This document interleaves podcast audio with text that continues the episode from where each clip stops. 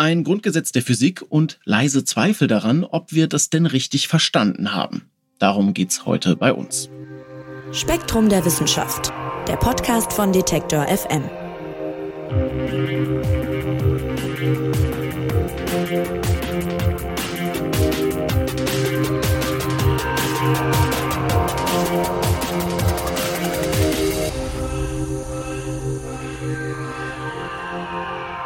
Es wird alles irgendwie immer chaotischer. Das ist jetzt kein Ausruf der Verzweiflung, sondern ein ganz grundlegendes Gesetz der Physik. Denn die Thermodynamik, die sagt, alles strebt von der Ordnung hin zur Unordnung. Das gilt quasi unumstößlich, fußt aber auf Konzepten, die bereits aus dem 19. Jahrhundert stammen. Und deshalb sind Forschende inzwischen ein bisschen skeptisch, ob wir das denn alles ja so richtig verstanden haben. Und die suchen nach besseren Erklärungen. Und um diese Suche, um die geht's in der nächsten Ausgabe von Spektrum der Wissenschaft. Und Physiker und Redakteur Mike Zeitz, der ist heute da, um uns mitzunehmen ins Chaos. Mike, hallo. Hallo Marc. Ja, Mike, der zweite Hauptsatz der Thermodynamik. Was besagt denn der? Um den geht es nämlich heute viel. Und was ist vielleicht die Thermodynamik auch im Allgemeinen? Ja, die Thermodynamik im Allgemeinen ist ein total wichtiges Gebiet in der Physik. Und es gibt auch einen anderen Begriff dafür, der nicht ganz so abschreckend klingt. Das ist nämlich Wärmelehre. Du hast es ja schon gesagt, das kommt irgendwie alles aus dem 19. Jahrhundert. Das kommt aus der Zeit der Dampfmaschinen. Und bei der Thermodynamik oder Wärmelehre, da geht es im Prinzip darum, wie Motoren funktionieren. Also wie sich Wärmeenergie, wie sich mechanische Arbeit, wie die sich ineinander umwandeln, wie sich Gase verhalten, wenn du sie erhitzt oder abkühlst. Also im Prinzip alles, was bei Dampfmaschinen wichtig ist, so Druck, Temperatur, Volumen, solche Größen, die fließen in die Thermodynamik ein. Es hat sich natürlich inzwischen weiterentwickelt und in der Thermodynamik geht es inzwischen viel allgemeiner um alle möglichen Prozesse, bei denen Energie in ihren ganzen verschiedenen Formen, die es so gibt, bei denen die eine Rolle spielt, bei denen Energie umgewandelt wird. Und es geht insgesamt darum, wie sich Systeme mit sehr vielen mikroskopischen Teilchen so auf großen Skalen verhalten. Also letztlich, wenn du so willst, da steht die Thermodynamik deswegen hinter allem, was wir im Alltag beobachten. Also die Thermodynamik beschreibt, wie dein Kühlschrank funktioniert, die erklärt die Strömung in der Atmosphäre, die erklärt alles eigentlich bis hin zu astronomischen Objekten wie Sternen oder schwarzen Löchern, weil die funktionieren auch letztlich nach thermodynamischen Gesetzen. Das heißt, du kannst die Thermodynamik auf praktisch alles, was es gibt, anwenden. So, und du hast jetzt den zweiten Hauptsatz der Thermodynamik angesprochen. Zweiter Hauptsatz heißt, es gibt auch noch einen davor. Der erste Hauptsatz ist noch ein bisschen wichtiger, der zweite aber fast genauso wichtig. Und diese beiden Hauptsätze, die legen erstmal grundsätzlich fest, was überhaupt möglich ist. Der erste Hauptsatz, das ist der Satz zur Energieerhaltung. Das heißt, äh, das ist die Aussage, dass es in einem System, dass da nicht einfach Energie aus dem Nichts entsteht, dass Energie nicht einfach verloren geht, sondern dass die Energie insgesamt immer erhalten ist. Und das ist ein ganz fundamentales Konzept in der Physik. So, das ist der erste Hauptsatz. Hast du da mal ein Beispiel für so eine Energieerhaltung? Ja, also Energieerhaltung, das hast du wahrscheinlich schon mal als Kind ausprobiert, nämlich einen Flummi geworfen. Wenn du einen Flummi loslässt aus einer gewissen Höhe, dann hat er eine gewisse Lageenergie, potenzielle Energie, die einfach dadurch entsteht, dass er in einer gewissen Höhe über dem Erdboden ist. Und diese potenzielle Energie, wenn er in Ruhe ist und du ihn loslässt, die wandelt sich langsam dann in kinetische Energie um. Das heißt Bewegungsenergie, während er immer schneller wird, während er von der Erde angezogen wird. Dann prallt der Flummi auf den Boden auf.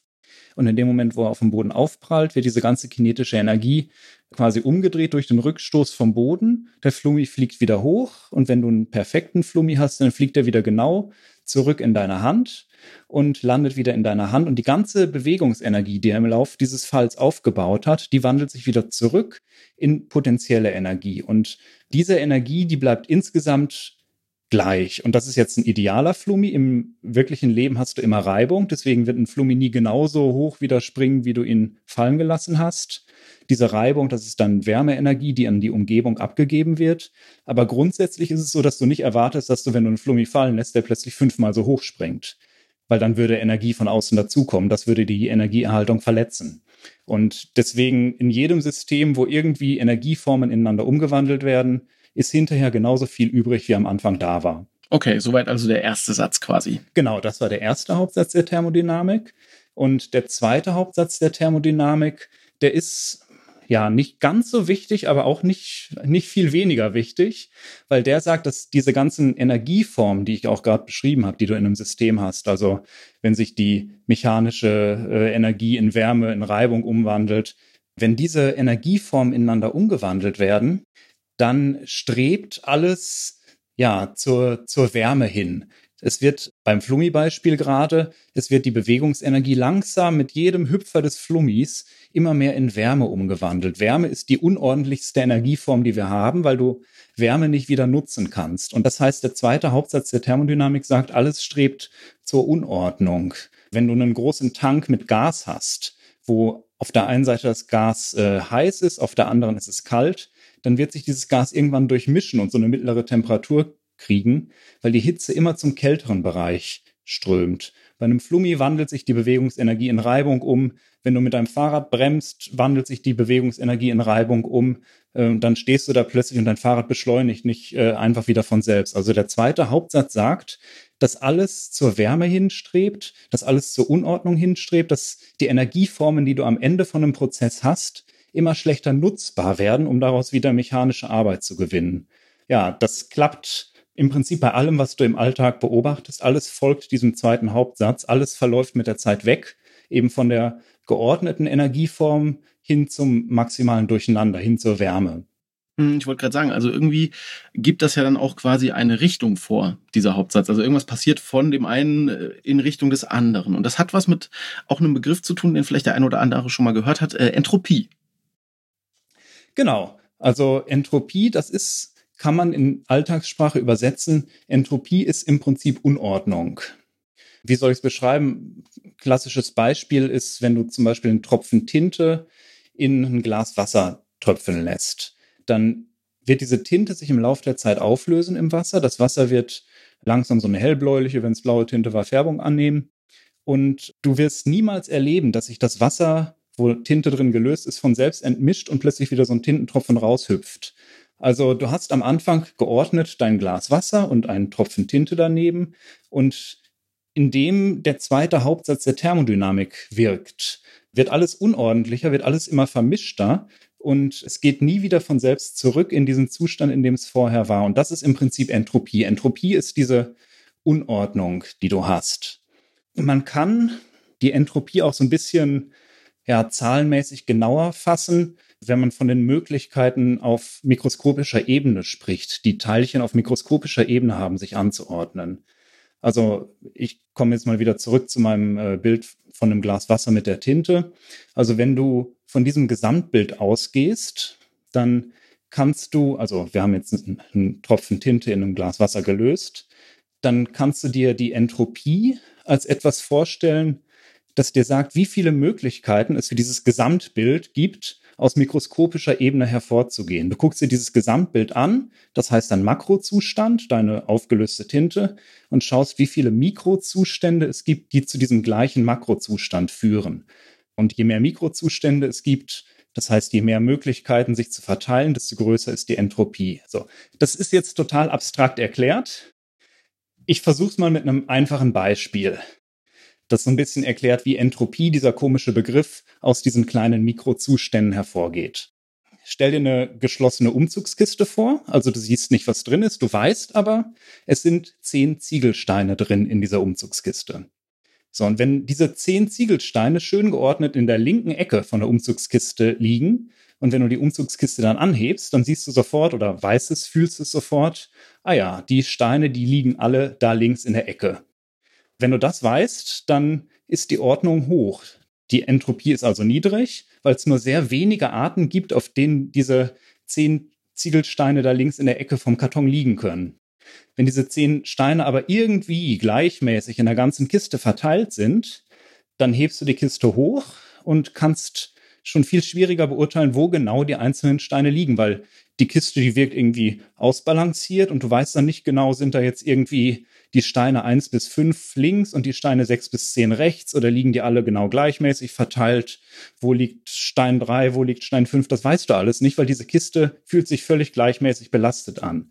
Und wenn diese Steine also nicht mehr alle geordnet in einer Ecke liegen, dann gibt's viel mehr gleichwertige Möglichkeiten, viel, viel mehr gleichwertige Möglichkeiten.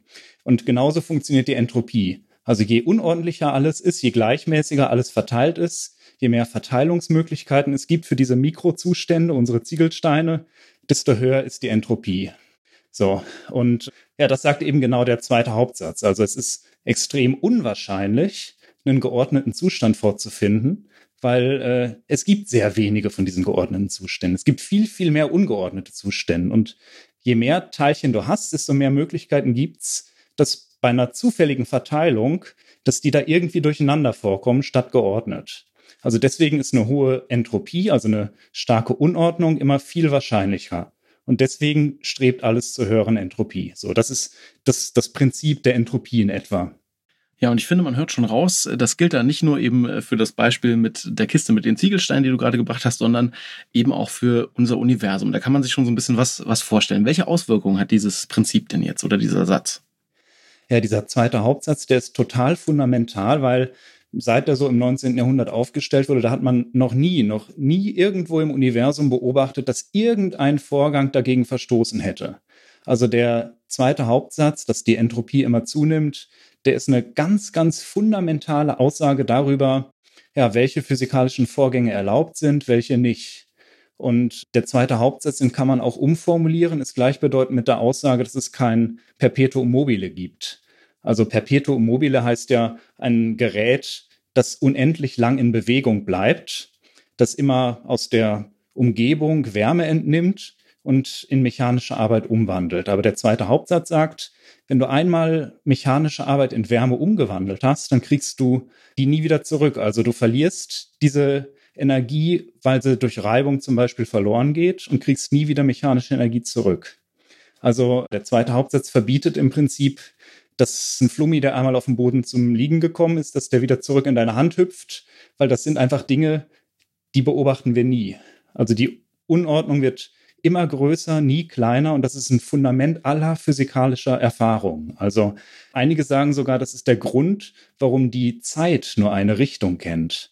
Also Dinge laufen nicht rückwärts in der Zeit, weil der zweite Hauptsatz das einfach verbietet, weil du solche Sachen nicht beobachtest, dass Flummis plötzlich wieder anfangen, in deine Hand zu hüpfen. Also der zweite Hauptsatz ist ein ganz grundlegendes Konzept.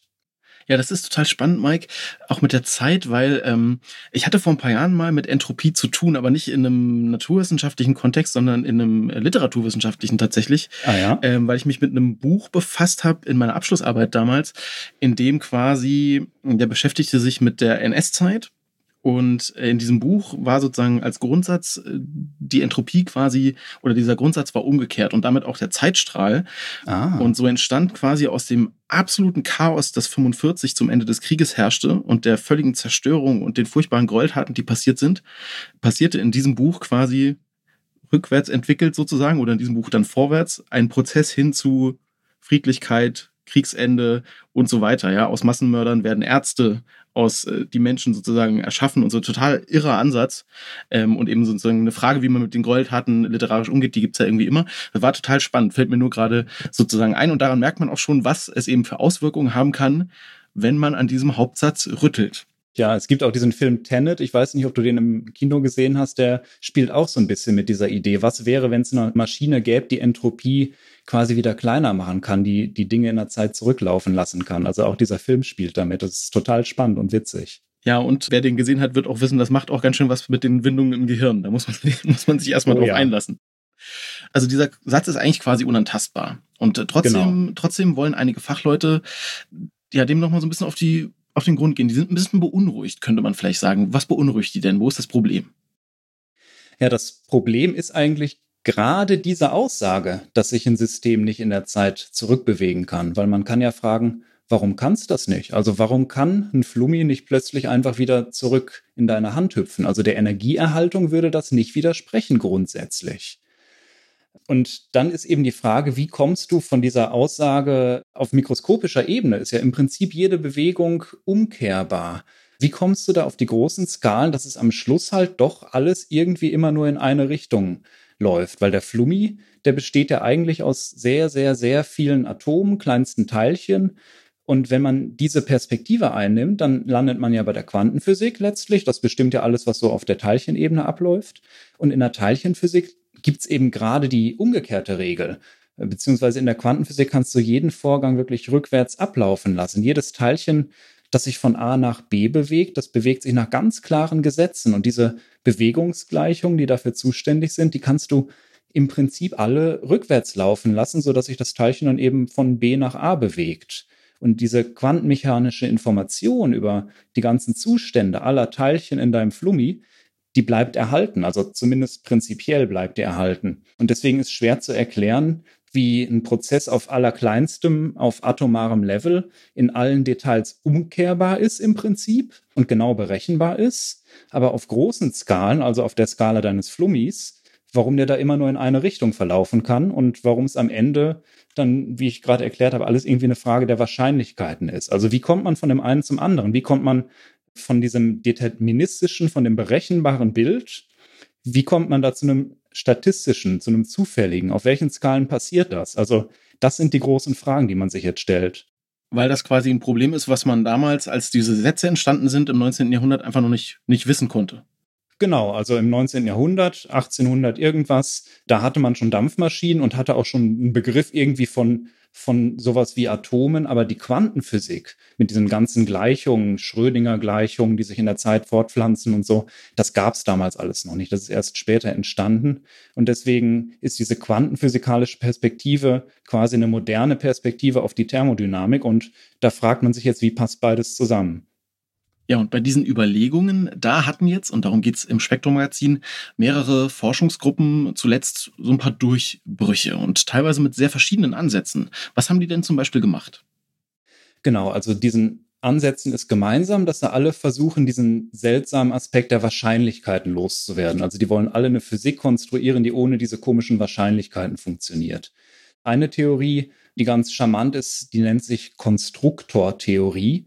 Komischer Name, das ist eine neue Herangehensweise, die die gesamte Physik in ein ganz anderes Gerüst stellen will. Also es geht letztlich um Aussagen über Transformationen, welche möglich sind, welche nicht möglich sind. Und hinter diesen Transformationen stehen, deswegen der komische Name, Konstruktoren. Also das sind hypothetische Maschinen, die können eine bestimmte Aufgabe durchführen und diese Aufgabe können sie nur in einer Richtung erledigen weil diese Konstruktoren, die hängen von der Umgebung ab, die brauchen gewisse Informationen aus der Umgebung, um zu funktionieren und diese Informationen liegen in der Rückrichtung dann nicht mehr vor. Auch das klingt jetzt erstmal wieder total abstrakt, so ist es halt in der theoretischen Physik, aber da kann man dann auch wirklich tatsächlich konkrete Berechnungen mitmachen. Und da zeigt sich dann bei solchen Berechnungen und auch Experimenten, die man machen kann, dass es wirklich sowas wie eine Richtungsabhängigkeit gibt und das, obwohl es ja eigentlich alles nach streng quantenmechanischen Gesetzen abläuft. Also du kannst zum Beispiel dir eine Kette vorstellen aus mehreren Qubits hintereinander. Also Qubits, das sind quantenmechanische Informationsträger, das können Atome zum Beispiel sein. Und wenn du dann so ein anderes Qubit entlang dieser Kette bewegst, dann kannst du dieses Qubit in einen bestimmten Zustand bringen. Der Weg zurück, also zurück entlang der Kette, der funktioniert dann aber nicht mehr so gut. Also du kannst den Ursprungszustand nicht mehr so einfach wiederherstellen. Und das liegt an dem, an diesem quantenmechanischen Phänomen der Verschränkung. Da haben wir schon ein paar Mal drüber gesprochen. Das ist auch ein ganz fundamentales Phänomen in der Quantenmechanik. Das heißt, dieses Qubit, das sich entlang dieser Kette aus anderen Qubits bewegt, das verknüpft sich auf seinem Weg so ein bisschen mit jedem anderen Qubit in der Kette. Und diese Verschränkungen, die machen diesen ursprünglichen reinen Zustand des Qubits kaputt und zerstreuen diese ursprüngliche Information über die Kette. Und es entsteht dann so ein gemischter Quantenzustand, aus dem heraus es dann nicht mehr so gut klappt, diesen ursprünglichen reinen Zustand wiederherzustellen. Das kann man alles im Rahmen dieser Konstruktortheorie berechnen. Und diese Verteilung, dieses Verschmieren von der Information, das erinnert so vom Grundkonzept schon sehr an die Entropie, weil das ist ja auch so eine Einwegstraße von Ordnung, von einem einzelnen Zustand, von einem reinen Zustand zu Unordnung, wo alles irgendwie gemischt ist durch diese Verschränkung. Und es ist auch bei anderen Theorien so, dass dieser Schlüssel auf dem Weg von Quantensystemen hin zur großen Entropie, dass, dass das wohl die Verschränkung ist. Also es gibt auch noch andere Zugänge zu so einer Art Quantenthermodynamik und da ist immer Verschränkung, Quanteninformation, das sind so zentrale Begriffe. Da versuchen auch Leute Axiomensysteme zu entwickeln, also Systeme von grundlegenden Aussagen, aus denen sich dann über den Weg von Quanteninformationen diese gesamte Thermodynamik, die wir heute kennen, ergeben sollen. Und da kommt dann auch die Entropie letztlich von den Eigenarten bei quantenmechanischen Verschränkungen. Also es sind viele verschiedene Ansätze, aber die haben alle das Ziel gemeinsam, die Entropie, überhaupt die klassische Thermodynamik auf diese quantenmechanischen Konzepte zurückzuführen. Und in Teilen gelingt das eben auch schon echt vielversprechend. Mhm. Ja, sag doch mal, inwiefern helfen diese Erkenntnisse denn jetzt schon? Also die Hoffnung ist ja, dass man nicht mehr diese komischen statistischen Konzepte aus dem 19. Jahrhundert braucht. Also die Konzepte, mit denen die Thermodynamik ursprünglich entwickelt wurde und die immer von sehr, sehr großen Teilchenmengen ausgehen. Und man will jetzt ja eben eher diese mathematisch irgendwie schlüssigen Strategien entwickeln, wie man auch Systeme mit relativ wenigen Teilchen in so einer Art Mini-Thermodynamik berechnen kann. Und der Hintergrund und, und der Nutzen ist eben nicht so, so ein rein abstrakt theoretischer, sondern es gibt echt praktische Gründe. Es gibt ja dieses ganze Forschungsgebiet der Quanteninformationstheorie. Also da kommen Konzepte aus der Quantenmechanik und aus der Informatik zusammen. Und diese Quanteninformationstheorie, die hat sich in den letzten Jahren rasant entwickelt. Da geht es dann um Quantenkommunikation. Da gab es letztes Jahr einen Nobelpreis für Quantenverschlüsselung, Quantencomputer, also all solche Schlagworte. In ähnlicher Weise wie damals bei der Thermodynamik, da war ja im 19. Jahrhundert die Dampfmaschine, das war die große Revolution, die Wärmekraftmaschinen damals. Und wenn jetzt heute die Quantencomputer, Quantenkommunikation die nächste große Revolution sein sollen, dann braucht man ja auch irgendwie eine, eine moderne quantenmechanische Version, wie man so kleine Teilchensysteme beschreiben kann. Also Maschinen, die quasi an der Grenze zwischen klassischer Welt und Teilchenwelt arbeiten. Und da könnte so eine Quantenthermodynamik dabei helfen, ja, solche Systeme zu beschreiben. Vielleicht bei Fehlerkorrekturen in Quantencomputern helfen. Vielleicht wird es auch nützlich sein, um molekulare Maschinen zu entwickeln, die auf mikroskopischer Skala arbeiten, also Mini-Dampfmaschinen. Vielleicht führt es auch einfach zu einem tiefergehenden Verständnis auf kleinsten Skalen überhaupt. Aber Tatsache ist, dass durch die Quanteninformationstheorie eben dieser ganze Kosmos auf kleinsten Skalen immer wichtiger wird und wir einfach Regeln brauchen, die den beschreiben. Und da könnte eben so eine Quantenthermodynamik dabei helfen. Und das macht eben, ja, solche Vorstellungen für viele Fachleute gerade sehr spannend. Ja, also total interessante Ansätze, die es da jetzt schon gibt, äh, aber man hört auch raus, die Sache ist damit jetzt äh, noch nicht gelöst, sage ich mal. Mike, abschließende Frage. Welche wichtigsten Fragen sind denn jetzt noch offen und, und wie wendet man sich denen jetzt in Zukunft zu?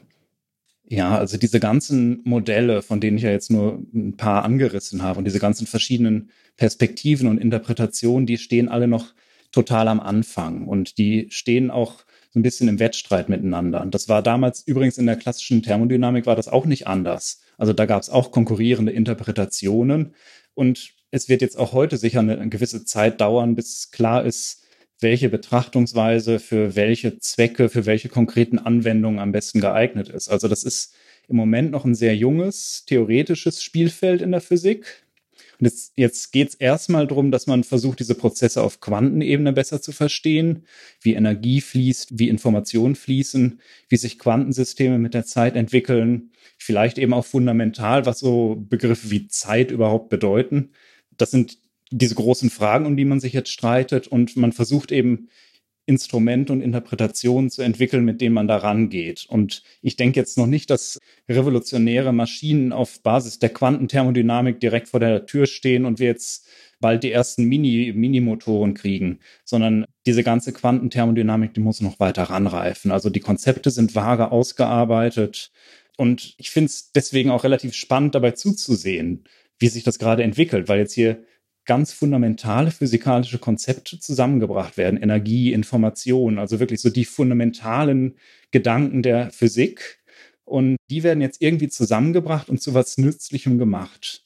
Und ich finde den Gedanken auch schön, dass sich weder die Väter der Thermodynamik noch die von der Quantenmechanik das wahrscheinlich hätten vorstellen können, was jetzt gerade so mit diesen zentralen Konzepten passiert. Und diesen Perspektivenwechsel, allein dass der gelingt, das finde ich total faszinierend. Was da noch kommt, das müssen wir wirklich abwarten. Ja, und wer mehr dazu erfahren will, wie die Forschenden da genau vorgehen, der schaut ins kommende Heft von Spektrum der Wissenschaft. Das gibt's dann ab Ende September online auf spektrum.de und im Zeitschriftenhandel zu kaufen. Und dir, lieber Mike, sage ich vielen, vielen Dank wie immer fürs Erklären. Gerne. Und auch euch vielen Dank, dass ihr dabei wart und zugehört habt. Eine neue Folge gibt's kommenden Freitag. Würde mich freuen, wenn ihr auch dann wieder dabei seid. Mein Name ist Marc Zimmer. Das war der Spektrum Podcast und ich sag Tschüss und macht's gut. Spektrum der Wissenschaft, der Podcast von Detektor FM.